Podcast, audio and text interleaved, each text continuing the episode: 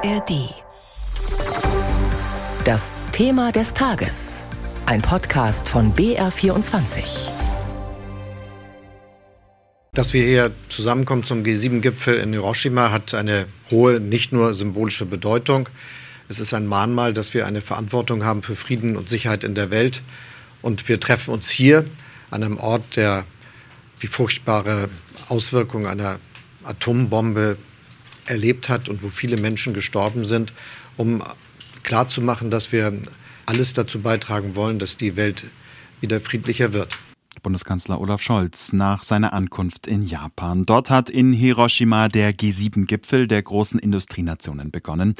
Die japanischen Gastgeber haben dafür ganz bewusst diesen geschichtsträchtigen Ort gewählt, über dem die USA 1945 eine Atombombe abgeworfen haben.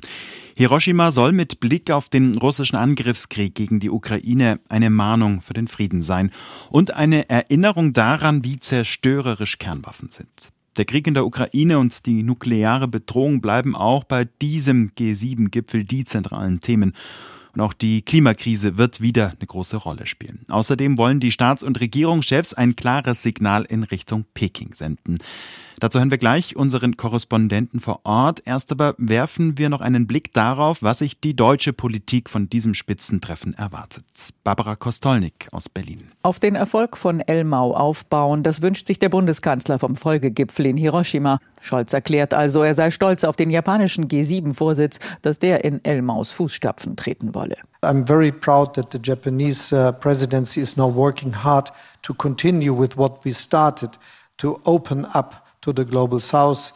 Die Kooperation mit den Ländern des sogenannten globalen Südens. In Hiroshima soll das weitergehen, aber nicht enden, empfiehlt SPD-Außenexperte Nils Schmid. Wir werden diese Partnerschaft auf Augenhöhe, auch jenseits des G7-Kreises, in den nächsten Jahren mehr denn je brauchen. Wir haben gesehen, dass der Krieg Russlands gegen die Ukraine in der Welt sehr unterschiedlich gesehen wird. Und wenn wir gemeinsam das internationale Recht verteidigen wollen, dann müssen wir diese Sichtweisen mit einbeziehen, auch wenn wir sie nicht teilen und müssen auch den direkten Austausch mit Staaten des globalen Südens pflegen. Olaf Scholz wird nicht mehr Gastgeber sein, moderieren und vermitteln, aber könne Scholz immer noch.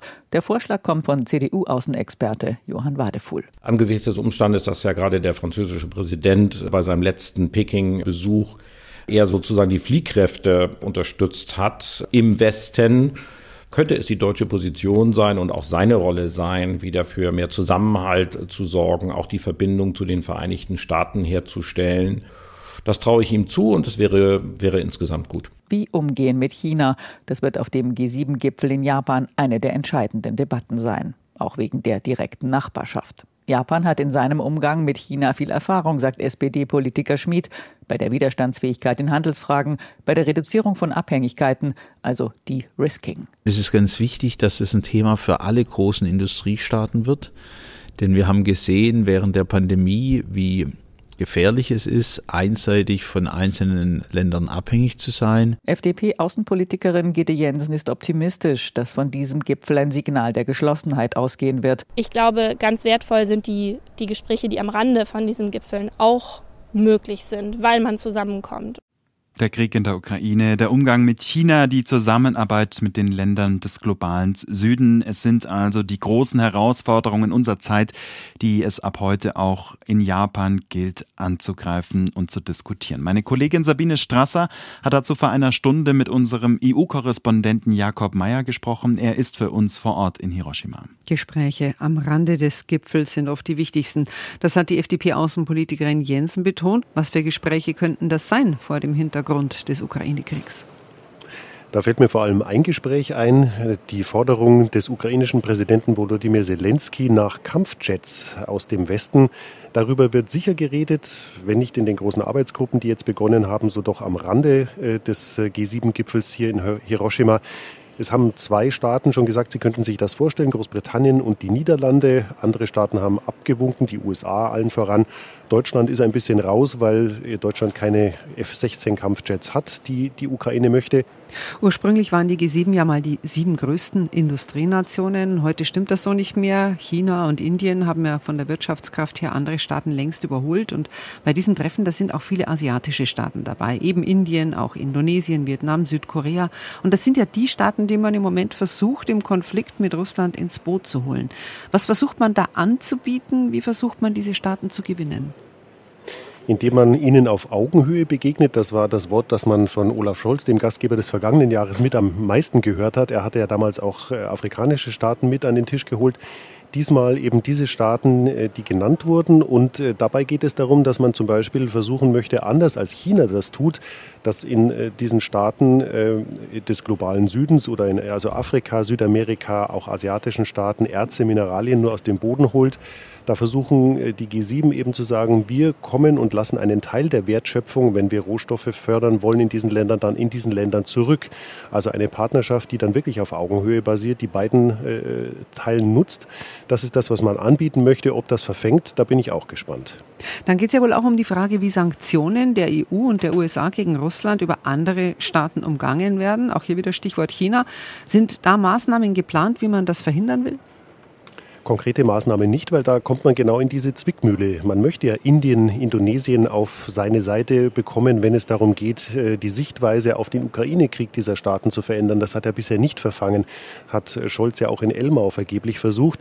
Also man möchte die Staaten gewinnen und auf der anderen Seite geht es, wie gesagt, darum, dass man Schlupflöcher bei den Sanktionen schließen will und diese Schlupflöcher gibt es ja. Also wenn es um Ausfuhrbeschränkungen für Güter nach Russland geht oder um das Ölembargo von russischem Öl in die EU, das klappt nicht immer und da muss man sich überlegen, wie geht man mit den Drittstaaten um. Eine Lösung liegt da noch nicht auf dem Tisch. Darüber wird auch beraten, äh, in den Arbeitsgruppen, aber eben auch am Rande. Und bei all diesen realen und drohenden militärischen Konflikten auf der Welt, wie viel Zeit bleibt da eigentlich noch in Hiroshima für das andere große wichtige Thema, die Klimakrise? Da habe ich den Eindruck, das fällt tatsächlich ein bisschen hinten runter. Also es gibt den Klimaclub von Olaf Scholz, da will er weitere Mitglieder gewinnen, aber das bleibt schon sehr im Ungefähren. Und äh, der Strich drunter, der wird nicht hier in Hiroshima gemacht, sondern beim Weltklimagipfel in Dubai in diesem Jahr. Und da sind einige Länder noch weit hinten dran, was die persönlichen Ziele an, die nationalen Ziele angeht. Die EU hat sich ehrgeizige Ziele gegeben, aber da ist das wirtschaftsstärkste Land, nämlich Deutschland, mit den eigenen Zielen auch nicht weit vorne. Und hier in Hiroshima, der Gipfelgastgeber Japan, der hat ein großes Problem, weil er ein Drittel seiner Energie aus Kohleverstromung gewinnt. Also der ist auch kein leuchtendes Beispiel. Also wie gesagt, ich glaube, Klima wird hier nicht die bestimmende Rolle spielen. Noch kurze Frage zum Schluss in Elmau, wo ja letztes Jahr der Gipfel stattgefunden hat. Da ging es viel um Gegner des Treffens. Spielen Gipfelgegner in Japan überhaupt eine Rolle? Nein, tun sie nicht aus mehreren Gründen. Einmal, weil die Protestkultur in Japan generell nicht besonders hoch entwickelt ist. Also man geht nicht so auf die Straße wie in Europa, wie in Frankreich oder wie wir das in Deutschland äh, kennen. Das Zweite ist, das Polizeiaufgebot ist enorm. Also 24.000 Polizisten aus ganz Japan sind in Hiroshima im Einsatz. Also das schreckt schon ab. Und das Dritte ist, dass vielleicht auch manche sich überlegen, ob die G7 überhaupt noch der Gegenstand von Protestaktionen sind. Es ist ja immerhin so, dass die G7 sich auf die Fahnen geschrieben haben, gerade hier in Hiroshima äh, für nukleare Abrüstung zu werben und äh, für Frieden in der Ukraine zu werben. Also da ist dann vielleicht auch das nicht so opportun, dass man sagt, äh, man will diesen Gesprächskreis, der sich immerhin bemüht, äh, Frieden zu schaffen, dass man diesen Gesprächskreis dann äh, angreift.